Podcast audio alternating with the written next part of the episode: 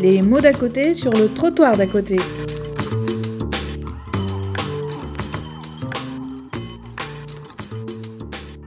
Donc, euh, bah, bienvenue à cette 13e rencontre euh, du ROSM 94. C'est 13e hein, déjà. fou. Oui, ça Oh fait là là. 13 fois. Ah. Alors, rencontre où vous êtes venus voir, entendre et écouter, partager autour de ce qui se fait, de ce qui se crée dans des ateliers d'expression artistique avec les enfants et jeunes accueillis dans les IM Pro, les hôpitaux de jour, euh, etc. Si nous avons choisi cette année ce thème, c'est pour souligner l'importance des médiations artistiques et culturelles qui sont au croisement du soin, de l'éducatif et du pédagogique. Ces médiations ont pour objectif d'éveiller la sensorialité, de capter l'attention, de susciter la création de la réalisation la plus brute à la plus élaborée. La médiation artistique a la puissance d'être un outil infiniment malléable dans ses fonctions et ses modalités. Elles sont un vecteur de lutte contre la, mésestime de soi, contre l'exclusion et la marginalisation. La culture, quant à elle, a le pouvoir de faire tomber les barrières, celles de la normalité ou du handicap, celles des fonctions et celles des générations. Les médiations artistiques et culturelles sont un vecteur de lien au sein d'une institution et aussi au dehors. Elles fédèrent une équipe, elles scandent la vie des établissements qui se rassemblent régulièrement autour d'un spectacle ou d'une exposition.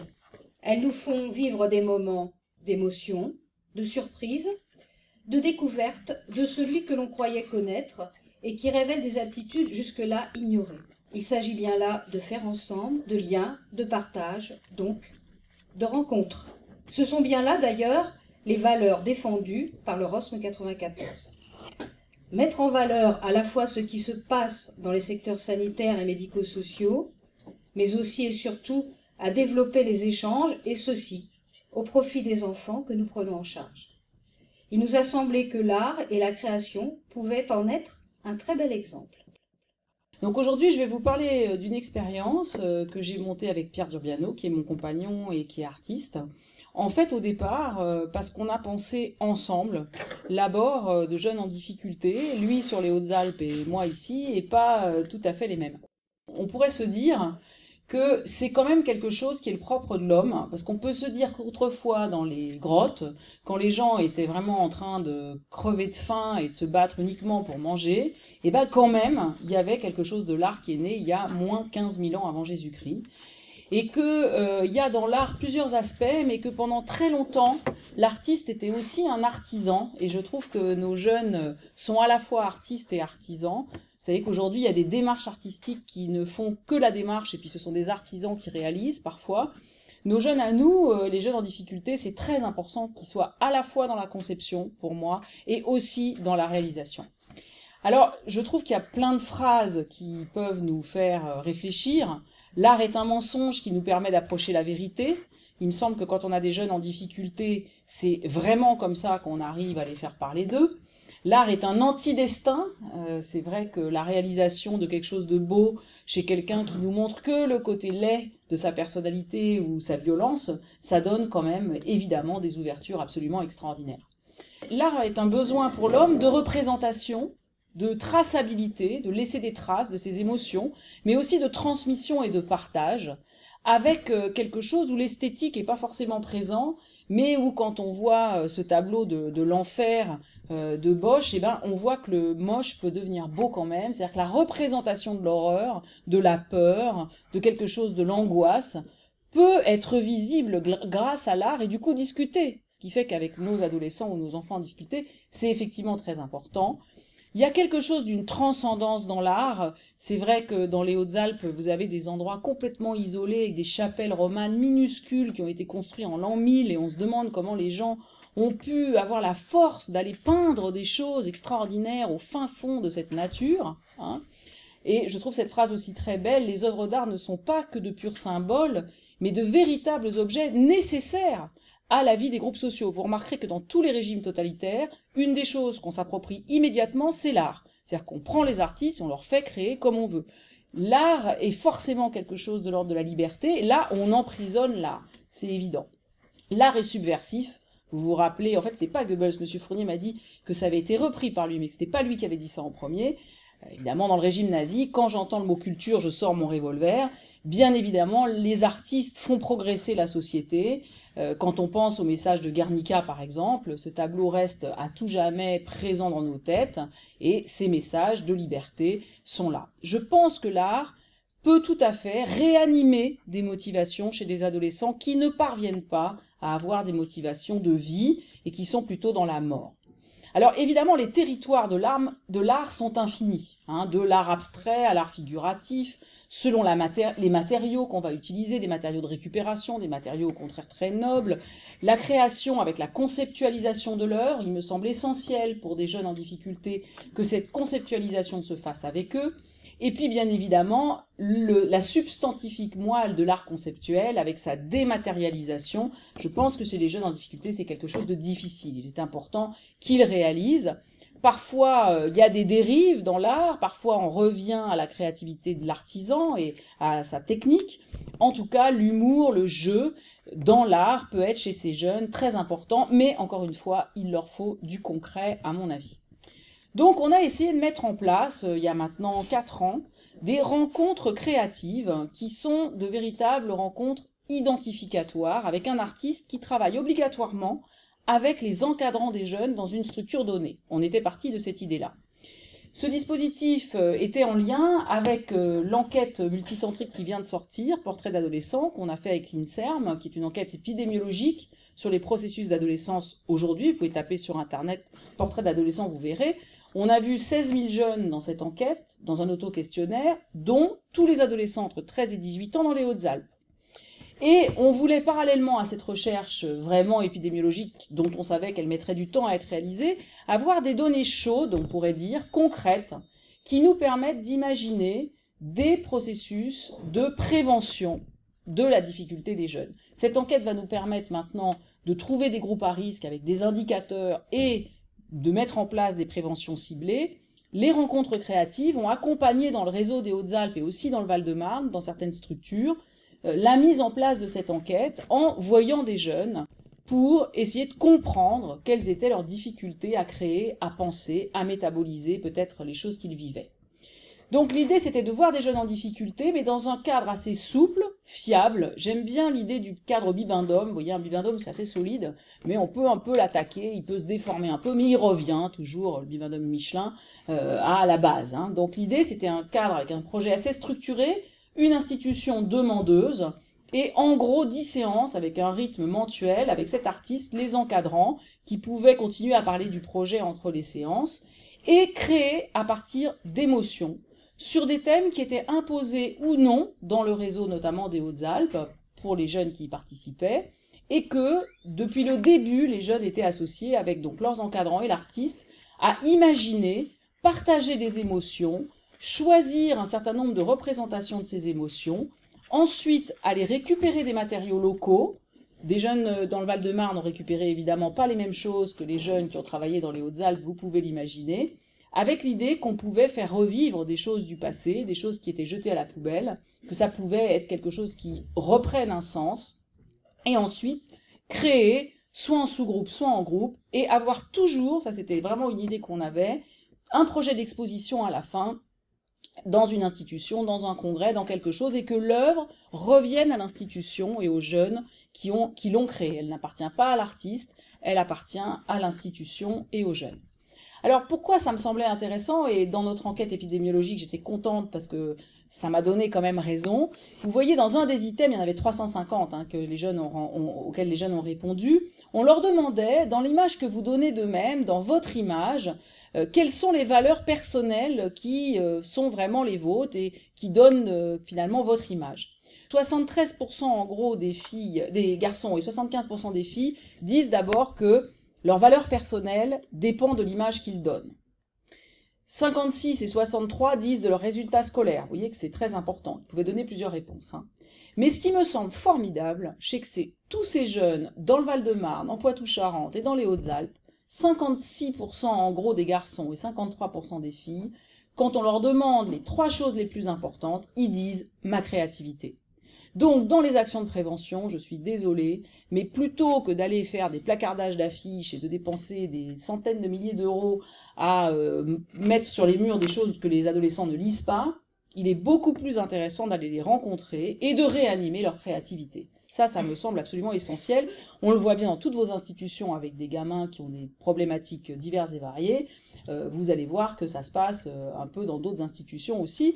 Et quand dans le monde, on m'avait interviewé sur la prévention du suicide, moi, j'avais dit, dans la prévention du suicide, il y a ces actions au sein des collèges, et un rapport notamment sur les enseignants a montré que le burn-out des profs, il est très très lié au fait qu'il n'y a pas de projet d'établissement commun, de réalisation, de partage avec les jeunes qui restent, où il y a une traçabilité des choses. Donc des ateliers artistiques, ça, c'est des choses où on peut garder quelque chose dans un établissement, et ces rencontres créatives nous montrent que ça sert vraiment à quelque chose. Donc, euh, vous voyez, entre 2012 et 2013, et puis il y en a eu en 2014 et il y en a encore trois cette année, il y a eu un certain nombre de rencontres créatives qui ont tout abouti, soit des expositions dans un musée, comme l'une où euh, Pierre a exposé mais a mis en guest star euh, la réalisation des jeunes, ou bien dans des congrès faits pour les jeunes. Alors, on va prendre un exemple qui est une des rencontres qui a eu lieu dans un LEP, qui a été financée donc par l'Agence régionale de santé, qui a bien voulu, dans le travail avec la Maison des adolescents du 05, financer le projet de rencontre créative comme une, une étude pilote. Et comme ça a très très bien marché, finalement, les rencontres créatives maintenant ont été fidélisées sur un budget aussi ARS sur trois ans pour que des jeunes aient deux ans de rencontres créatives consécutives comme une espèce d'injection de rappel dans leur créativité. Donc ça prouve que quand même euh, il y a quelque chose qui est reconnu par les instances. Donc le thème de cette année-là était grandir dans le réseau Hautes-Alpes, avec l'idée que le congrès euh, qui s'appelait euh, les premières journées rencontres adolescentes serait sur le thème grandir. L'année suivante, ça a été sur touche pas à ta vie, donc la prévention du suicide par les pairs. Et cette année, c'est Internet, les réseaux sociaux. Donc la population, c'était 18 élèves d'une classe de première année et d'une classe de deuxième année de CAP de Charpente, qui s'appelaient eux-mêmes les lépreux. Alors il faut vous remettre dans l'ambiance des Hautes-Alpes, en brun, une section charpente, dans un LEP où il y a la section charpente et moniteur de ski. Donc les mecs intelligents, beaux gosses, euh, ils sont moniteurs de ski et charpente parce qu'ils parlent anglais, parce qu'ils se font un peu d'argent pour les vacances scolaires, parce qu'ils ont les tenues de ski, parce qu'il y a des sponsors qui leur payent des belles lunettes. Et puis il y a ceux qui n'ont pas le niveau et qui font que charpente. Et eux, ils s'appellent eux-mêmes les lépreux. C'est pour ça que les profs, quand on a proposé cette action, ont dit, nous, on veut ces classes-là, parce que alors on sait on sait plus comment faire avec. C'est une catastrophe. Ils ont une estime d'eux-mêmes horrible. C'est vraiment euh, très très difficile pour eux. Les profs ont accroché au projet parce que l'artiste plasticien était aussi maître artisan, c'est-à-dire qu'il n'était pas seulement dans l'art conceptuel. L'établissement avait eu une mauvaise euh, expérience avec une artiste qui avait fait un truc formidable avec la section, euh, une autre année bien sûr, avec la section charpente, sauf qu'elle avait exposé l'œuvre et qu'elle était repartie avec. Donc euh, elle avait conceptualisé l'œuvre, les jeunes l'avaient réalisée, ils avaient participé à l'exposition et puis ensuite l'œuvre était partie. Et ça, dans le lycée, ça avait été un truc très difficile narcissiquement. Donc le fait que la personne vienne expliquer euh, montre que c'était conceptualisé et réalisé avec lui, avec les encadrants, et que l'œuvre resterait aux jeunes, a été quelque chose qui a permis de dire, ok, vous voyez, des, fois on a des expériences négatives qui peuvent pousser à plus faire des choses artistiques aussi. faut être très très vigilant. Donc il y a eu six enseignants qui se sont impliqués là-dedans, donc vous voyez deux profs d'art appliqué, mais aussi des profs d'atelier, profs français-anglais, profs histoire-géographie. Le déroulement a été la présentation du projet, d'abord par la coordinatrice de la Maison des adolescents des Hautes-Alpes et l'artiste à l'équipe enseignante, puis le déroulement a été présenté aussi avec euh, les jeunes, avec l'équipe enseignante, et l'idée qu'il y aurait une exposition de cette œuvre et qu'il y aurait parallèlement une recherche qui verrait l'impact de tout ça auprès de ces jeunes sur leur remobilisation scolaire, parce qu'ils étaient tous plutôt en décrochage, et sur la prévention du burn-out des enseignants qui, dans ces classes-là, étaient des gens extrêmement motivés, mais qui n'en pouvaient plus, qui ne savaient plus comment faire avec ces jeunes. L'outil d'évaluation, c'était des entretiens individuels qui étaient faits auprès des enseignants et des jeunes en fin de parcours par plusieurs chercheurs qui sont montés dans les Hautes-Alpes pour faire tout ça, avec des échelles d'estime de soi, une boîte à mots, du photolangage, et l'idée que ça se passe dans le LEP, dans la salle euh, secondairement, que l'œuvre à la fin serait exposée dans le LEP, dans la salle où il y a finalement toutes les, les réunions importantes. Alors très vite, les jeunes ont choisi de faire comme matériau le bois flotté, qui sont allés récupérer dans le lac de Serponçon euh, quand, il est, quand il est en bas, et du métal de récupération. C'était ça qu'ils voulaient. Donc le début, il a fallu imaginer, et là, euh, j'avoue que les premières séances euh, étaient compliquées parce que ces jeunes étaient que dans le concret et disaient non mais ça c'est pas possible. Non, grandir, ah ouais, on pourrait imaginer ça, mais ça, ça tiendra pas. Ah oui, mais ça, oui, mais on peut pas le mesurer comme ça. Ça, on voudrait faire grand, mais c'est trop grand. Et il a fallu que l'artiste leur dise, mais attendez, l'art, c'est autre chose. On va d'abord rêver. Et puis, vous êtes des hommes de l'art. Vous êtes des futurs charpentiers. Donc, on trouvera bien une solution. Alors, par exemple, il leur a proposé d'abord de dessiner un truc impossible. Il leur a dit, il y a un type qui veut un chalet, mais avec une entrée à l'envers. Enfin, un truc, je saurais pas vous dire, mais un truc impossible. Et là, c'était leur métier, ils se sont pris au jeu. Ils ont réussi à trouver des solutions toutes plus délirantes les unes que les autres. Et à partir de ce moment-là, l'artiste a dit, écoutez, vous êtes des hommes de l'art, on arrivera toujours à réaliser les choses, maintenant on élimine ça, rêvez. Et ça a été un déclencheur pour que ces jeunes se mettent à rêver et commencent à parler secondairement de ce qu'était l'artiste avec euh, quelque chose qui s'est monté avec le prof d'art appliqué tout au long du travail pour la restitution au congrès avec des diaporamas. Les jeunes ont présenté ça au congrès, ce enfin personne s'y attendait vraiment. Alors voilà, donc la description déjà des jeunes de Pierre, c'est Pierre Dubiano est sculpteur, il travaille des matériaux anciens récupérés dans les Hautes-Alpes, donc on voit bien quand même là l'identité pour ces jeunes devient euh, de nouveau quelque chose d'important. La suite, ça a été de mettre sur le papier les idées. Alors, il y avait euh, l'idée que grandir, bah, évidemment, on pouvait prendre des petits morceaux de bois et puis les faire grimper. Il y en a un qui a eu l'idée de mettre des horloges, mais avec un temps qui se raccourcissait en fonction du fait qu'on vieillissait avec, vous voyez, la mort. Et puis alors, il y a quand même un truc incroyable, c'est que ces jeunes qui étaient donc en train de rien faire, de s'appeler les lépreux, ils ont dit, mais il nous faut quand même des repères temporels dans cette histoire, grandir. Et quand l'artiste leur a dit, mais alors qu'est-ce que vous choisissez? Ils ont dit, bah il y a quatre trucs très importants pour nous, c'était que des garçons. Hein. La naissance, la majorité, devenir père et devenir grand-père. C'est quand même assez beau en deux séances de voir comment on peut réanimer quelque chose d'une identité même familiale et transgénérationnelle. Donc à la suite de ça, il y a eu la récupération des matériaux qui a été très importante parce qu'ils sont partis avec les profs, avec deux véhicules 4x4, enfin il y avait quelque chose où ils ont dit vraiment on a vu les profs autrement, on n'a pas fait la même chose que d'habitude. Et puis il y a eu ensuite la réalisation, le choix vraiment déterminé de l'œuvre et sa réalisation dans l'atelier où ils travaillaient aussi en charpente. Donc ça veut dire qu'il y avait plein de gens qui passaient et qui disaient mais c'est quoi ce truc? C'est quoi ces bois? D'habitude on travaille pas ça. Il y a un prof de charpente qui était très ennuyé parce qu'ils avaient décidé de travailler avec des bois ronds et lui il avait l'habitude de travailler qu'avec des bois carrés. Donc euh, il a dit mais comment on va faire finalement? Et du coup lui dans son programme il s'est mis à penser qu'il y avait des chalets en rondins et il a fait aussi travailler parallèlement en charpente avec des éléments ronds, ce qui a euh, évidemment, vous voyez, relié les connaissances. L'art, c'est du lien aussi, et ces jeunes manquent évidemment de liens positifs dans leur tête. En français, ils ont travaillé L'homme qui plantait des arbres de Giono. Et là, la prof a eu quand même euh, une révélation, c'est-à-dire que c'est quand même le seul devoir là-dessus qu'ils ont rendu de toute l'année le, devoir corrigé en temps, en heure, écrit sur la lecture du livre, bah, c'est le seul qu'ils aient fait et c'était une première, vraiment pour elle, avec aussi la prof d'art appliqué qui, elle, a travaillé le concept de l'art brut et euh, a visualisé des choses autour du facteur cheval, etc. Ces jeunes ont donc fait dans la deuxième année, la première année c'était grandir, vous avez vu un peu comme ça, euh, avec des arbres, des troncs d'arbres qui montaient. La deuxième année c'était des gens qui avaient déjà une technique, alors eux ils ont dit non, faut faire un truc un peu plus euh, rock'n'roll, ils ont cherché et ils ont eu l'idée de quelque chose qui pouvait tourner, là vous voyez une partie de leur diaporama, et vous allez voir l'œuvre. Eux l'idée ça a été de faire une spirale, c'est-à-dire quand on est petit, on, on grandit progressivement avec des barreaux d'une échelle qui ne sont pas à la même distance parce que les années ne comptent pas pareil quand on est tout petit et quand on est plus grand. Et puis quand on arrive à la fin de sa vie, on redescend pour mourir et on a comme une canne. Et cette pièce-là a été vraiment très travaillée, cette redescente. Et puis ensuite, eh bien évidemment, on meurt, mais il y a un cercle qui fait qu'on repart.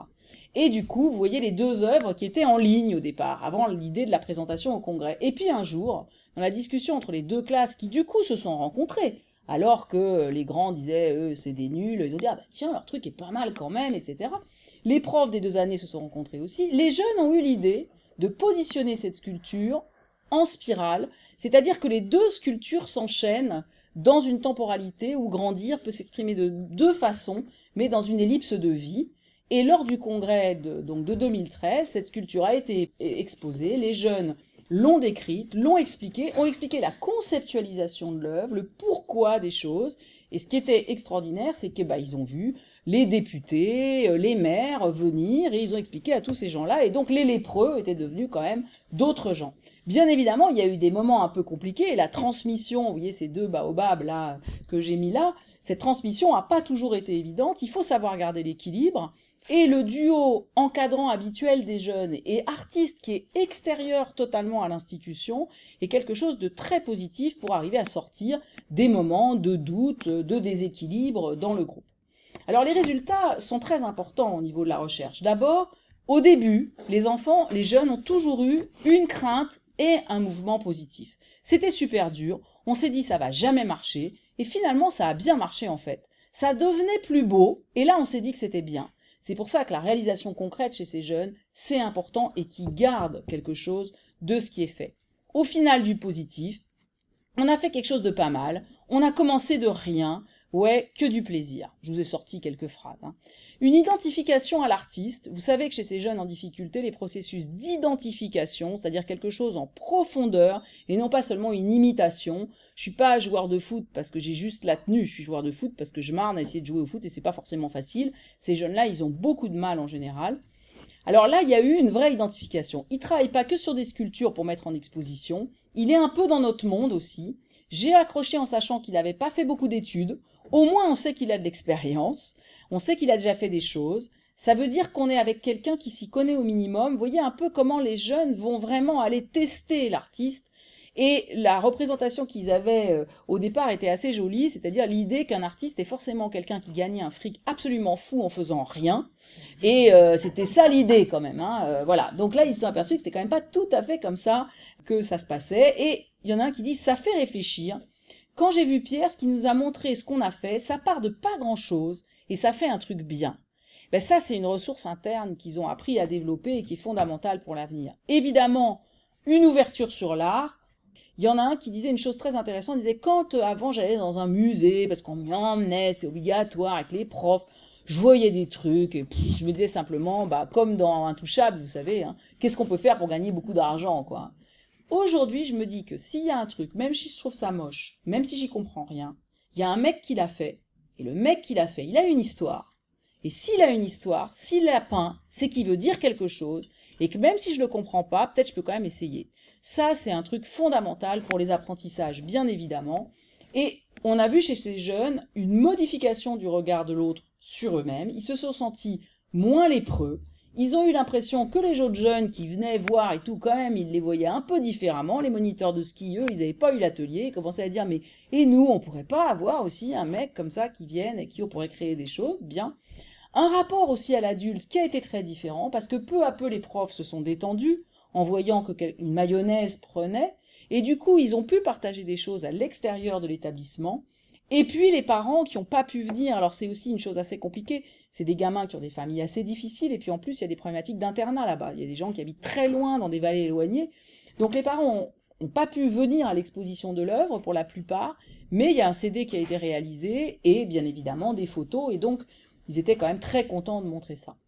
Alors l'artiste, il y a vraiment quelque chose qui est important quand il est à l'écoute des jeunes, que les jeunes sentent qu'il est sincère l'authenticité de la personne est quelque chose d'extrêmement important. Ils sont évidemment très sensibles au fait qu'on pourrait les exploiter, euh, les avoir en, quelque sorte. Hein. Là, il y a vraiment un marnage ensemble. Hein. On, crée ensemble et c'est pas forcément différent. C'est pas forcément facile. Par contre, il y a secondairement un rapport au savoir qui a été tout à fait bouleversé chez ces jeunes, qui pour la plupart n'ont absolument pas choisi leur orientation, et qui là commencent à imaginer qu'ils peuvent en faire quelque chose. Au départ, ils voyaient l'école comme quelque chose d'impossible. À la fin, il y a quelque chose où ils peuvent restituer l'idée que peut-être quand même ça peut servir à quelque chose. Et on voyait dans les bulletins scolaires de ces jeunes euh, des améliorations dans leurs absences, dans leurs moyennes, dans certaines matières, de moyenne générale. Et finalement, au fond, il y en a qui disent euh, qu'ils ont bien aimé apprendre de nouvelles choses. Ça, c'est les profs étaient surtout euh, bouleversés par ça. Parce qu'ils disaient, voilà, ça y est, il y a un mouvement qui est reparti de l'envie. Et il y a un qui disait, ça nous a fait prendre de la maturité, ce qui était quand même assez joli. Alors évidemment, ce qui reste, c'est beaucoup de choses. On, fait justement des recherches sur plusieurs années pour voir l'essentiel de ce qui peut rester. Cette année, il y a une deuxième rencontre créative d'une année précédente qui repart cette année. Et dans le questionnaire avant la première rencontre créative, ce qu'ils disent surtout, c'est que c'est très important pour eux d'en refaire une, même s'ils n'ont pas forcément tous les souvenirs de certaines choses, ils ont les souvenirs émotionnels des moments importants dans la création. Donc ils s'accrochent sur quelque chose de l'émotion partagée et de ce qui reste dans euh, l'établissement. Alors l'expérience est aussi extrêmement positive pour les enseignants quand on analyse leurs entretiens. Euh, ils estiment que c'est un dispositif innovant, qu'ils essayent d'aménager le cadre maintenant en raison du dispositif. Ils trouvent que les élèves sont transformés et que du coup leur classe est transformée et qu'il y a aussi une transformation du regard des autres enseignants sur eux et d'eux-mêmes sur leur pratique. C'est-à-dire qu'il y a des choses qui ne font plus pareil aujourd'hui dans ces classes en fonction de ce qu'ils ont partagé. Et puis évidemment, l'intervention au colloque a été un très très grand moment euh, avec euh, un certain nombre de profs euh, extrêmement émus de voir des jeunes qui avaient dit jusqu'à la dernière minute non non on parlera pas, c'est vous qui parlerez et tout, puis qui se sont emparés du micro et qui ont expliqué le, leur démarche créative leur conceptualisation euh, de l'œuvre. Alors les rencontres créatives se sont développées hein, dans, plusieurs euh, endroits avec des séjours de jeunes du Val-de-Marne qui sont partis euh, dans les Hautes-Alpes, qui ont donc croisé l'année suivante d'autres jeunes. Ce qui est très important parce que je pense que d'échanger les processus créatifs, c'est essentiel, avec ben, à chaque fois un nouveau congrès, un nouveau sujet.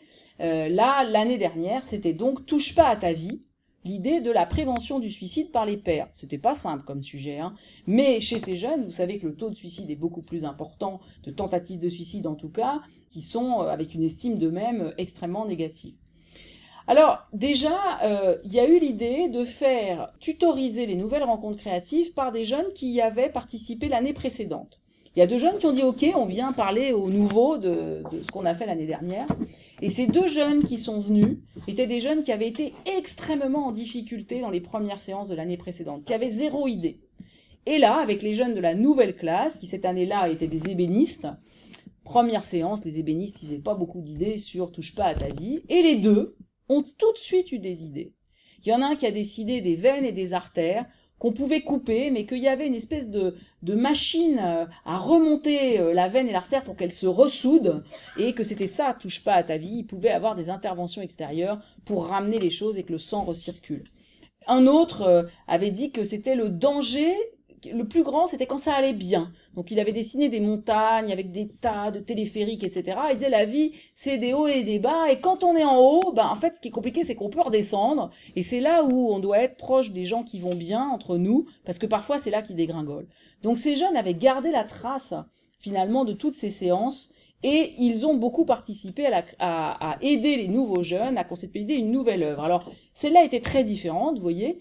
Ils ont choisi cette année-là, les ébénistes, un matériel qui était radicalement différent de ce qu'ils avaient l'habitude de faire. Ils ont voulu faire de la terre, quelque chose d'extrêmement régressif, de compliqué à manier, et ils ont monté une, sculpture où l'idée c'était de montrer le danger et comment on pouvait essayer de prévenir le danger du suicide, avec un certain nombre de toutes petites statuettes qui avaient une émotion euh, dans, ce qu'elle nous montrait du regard de ces jeunes en difficulté qui était extrêmement forte.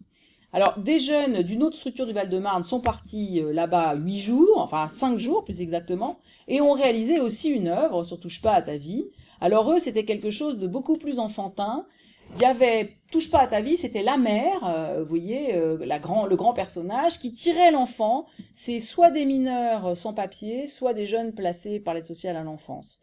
Et derrière, il y a une espèce de bois flotté, brûlé, atroce, horrible, qui est là et qui peut tirer l'enfant vers le danger. Et touche pas à ta vie, c'était quand même l'idée que la mère était le personnage qui pouvait les tirer euh, vers l'avant. Alors ça, c'est exposé dans leur atelier mécanique maintenant, dans leur institution. Il y avait une autre, une autre institution euh, qui euh, avait fait aussi d'autres œuvres. Alors, je voulais vous présenter celle-là trois minutes parce qu'elle était aussi très importante. Autre public qui a présenté l'œuvre en même temps que toutes les autres que je viens de vous montrer, c'est-à-dire en même temps que la section ébéniste du LEP, en même temps que la MEX avec des petits. C'était un, centre qui euh, prend des jeunes en formation avec un contrat. C'est tous des jeunes qui ont été délinquants de façon assez importante et qui doivent être emprisonnés éventuellement, qui sont en attente de procès. Et dans l'attente du procès, et ça peut être un plus pour eux, on contractualise avec eux 18 mois de formation pour avoir un CAP. Un CAP euh, soit de maçonnerie, soit de soudeur. Et si ça marche, pour un certain nombre, ils vont échapper à la prison à cause de ça. Euh, pour certains autres, ils vont quand même aller en prison. Certains ont déjà fait de la prison en préventive. Et on leur a proposé un atelier encadré par les éducateurs de cette structure, qui sont des éducateurs un peu, vous imaginez, hors normes. Hein. Il y en a un, c'est un ancien capitaine de gendarmerie, par exemple, qui est devenu euh, secondairement éducateur et qui les fait travailler scolairement. Donc là, l'idée de Pierre, ça avait été de leur donner un cadre. C'est-à-dire, touche pas à ta vie, c'était leur donner quand même l'idée que on allait travailler sur un cadre. La vie, il y a un cadre dans la vie, avec la première idée qu'il a soumise, c'était l'idée d'un cadre qui pouvait être aménagé. Vous voyez, de temps en temps, le cadre, il peut être un peu aménagé vers l'extérieur. C'est ce que font ces jeunes. Ils ont un contrat, ils vont pas en prison. Mais de temps en temps, quand on fait vraiment des grosses conneries, le cadre, il se resserre. Un cadre qui peut se serrer ou se relâcher.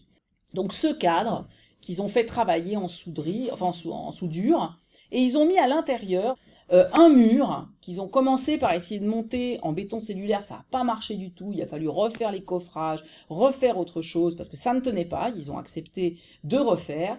Donc l'œuvre terminée, c'est une œuvre qui pivote avec un mur d'un côté qui est l'intérieur de la prison, un mur de l'autre côté qui est l'extérieur de la prison. Ils font de la maçonnerie, donc ils ont travaillé le crépi. L'intérieur de la prison est un crépi dur, où ils ont expliqué qu'on pouvait se faire mal aux mains tellement c'était dur. L'extérieur est lisse. Et puis ça se lit aussi dans le sens horizontal, c'est-à-dire quand on est à droite, on est en prison, avec des barreaux resserrés. Et puis plus on essaye de faire des choses comme leur contrat, plus on peut aller vers la libération ou vers la liberté vraiment. Et pour eux, la symbolisation de la liberté, c'était une fenêtre. Ils nous disaient, en prison, il n'y a pas de fenêtre. Donc il y a une contractualisation avec une entreprise qui a donné ce petit bout de fenêtre qui a été fait sur mesure pour l'œuvre. Et c'était la couleur aussi, la signification de la liberté.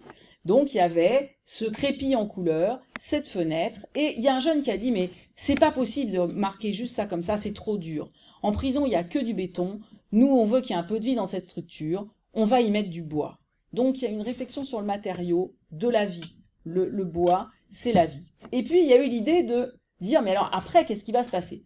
Donc les éducateurs ont dit non mais attendez, si on commence à les laisser associer sur qu'est-ce qui va se passer après, on va avoir des filles, euh, tout ça, voilà. Et puis si on les laisse écrire sur les murs de la prison, on va avoir nique ta mère, machin, tout ça. C'est pas du tout ce qui s'est passé. Pierre leur a dit écoutez, on va, on va essayer. Alors l'avenir, ça a été des choses, mais vraiment fleur bleue, c'est se marier, réussir à avoir un enfant. Comme les autres, c'était père, grand-père, vous voyez. La seule chose qu'ils ont écrit, c'est la galère, et encore en le, mettant euh, de façon euh, très jolie. Donc là, en ce moment, euh, cette œuvre devrait prendre sa place au tribunal de Gap. Le député des Hautes-Alpes a écrit à Christiane Taubira qui a donné son accord symbolique pour que ce, cette structure aille au tribunal de Gap, ce que voulaient les jeunes. On attend toujours, depuis six mois maintenant, la décision de la présidente du tribunal. Donc on espère que ça va bouger. Aujourd'hui, il y a d'autres rencontres créatives. Donc la classe qui a fait la Terre là retravaille cette année sur Internet. Et euh, ils ont eu quelque chose qui a beaucoup frappé Pierre cette année, c'est que quand il leur a parlé d'Internet euh, avec les profs, tout le monde avait l'idée de, euh, ils vont nous dire, oh là là, les adultes, ils nous disent que c'est l'addiction, machin, c'est n'importe quoi, non, c'est ce qu'on fait, etc.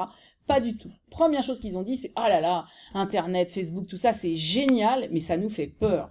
Parce que quand on se met dessus, on peut plus dormir, on arrive ensuite le matin en retard au lycée, c'est exténuant. Et ils sont en train de travailler leur rapport à Internet. L'idée, c'est de démonter des écrans d'ordinateur avec euh, chacun un écran d'ordinateur vide, de faire un moulage de leur visage et que chacun mette ce visage soit à l'intérieur de l'écran, soit à l'extérieur de l'écran et travaille le lien qu'il a lui avec l'écran. Alors il y en a un qui a décidé de mettre des éponges, parce qu'il dit que lui, dès qu'il voit un truc sur Facebook, ça le touche tellement qu'il est comme une éponge. Il y en a une autre qui a dit, ah non, moi je régule, je suis à l'extérieur, mais il y a des fils qui me tirent vers l'intérieur. Donc ces jeunes sont en train vraiment de continuer à conceptualiser les choses. Donc moi je me dis que chez ces adolescents en difficulté, il faut arriver à recréer des liens pour qu'ils deviennent ce qu'ils sont. C'est-à-dire qu'ils ont des ressources en eux, ils ont des idéaux du moi possiblement atteignables, mais qu'il faut les aider à faire des liens entre toutes les facettes d'eux-mêmes pour arriver à en faire quelque chose et sauvegarder leur créativité. Et sans doute, le plus important, avec cette devise qui est demandée là, qui est quand même magnifique, qu'ils puissent rester ou devenir les capitaines de leurs âmes. Donc faire de l'art, c'est être libre et en même temps trouver des nouveaux liens et réanimer la créativité de nos jeunes. Je vous remercie de votre attention.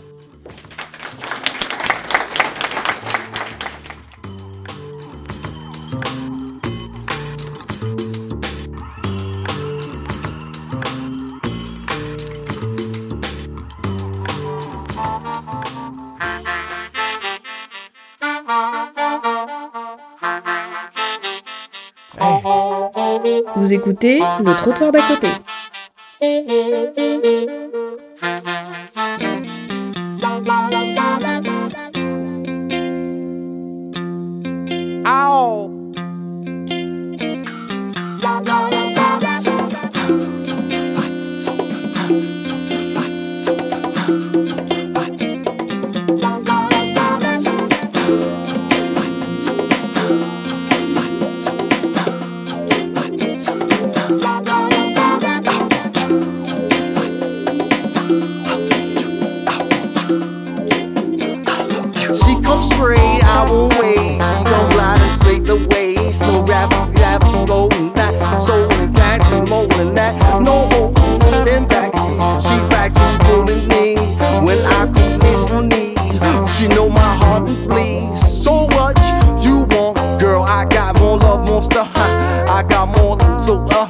So pumping på min aften og uh, og nus Lad I see the fish on right time So can the sugar slice down.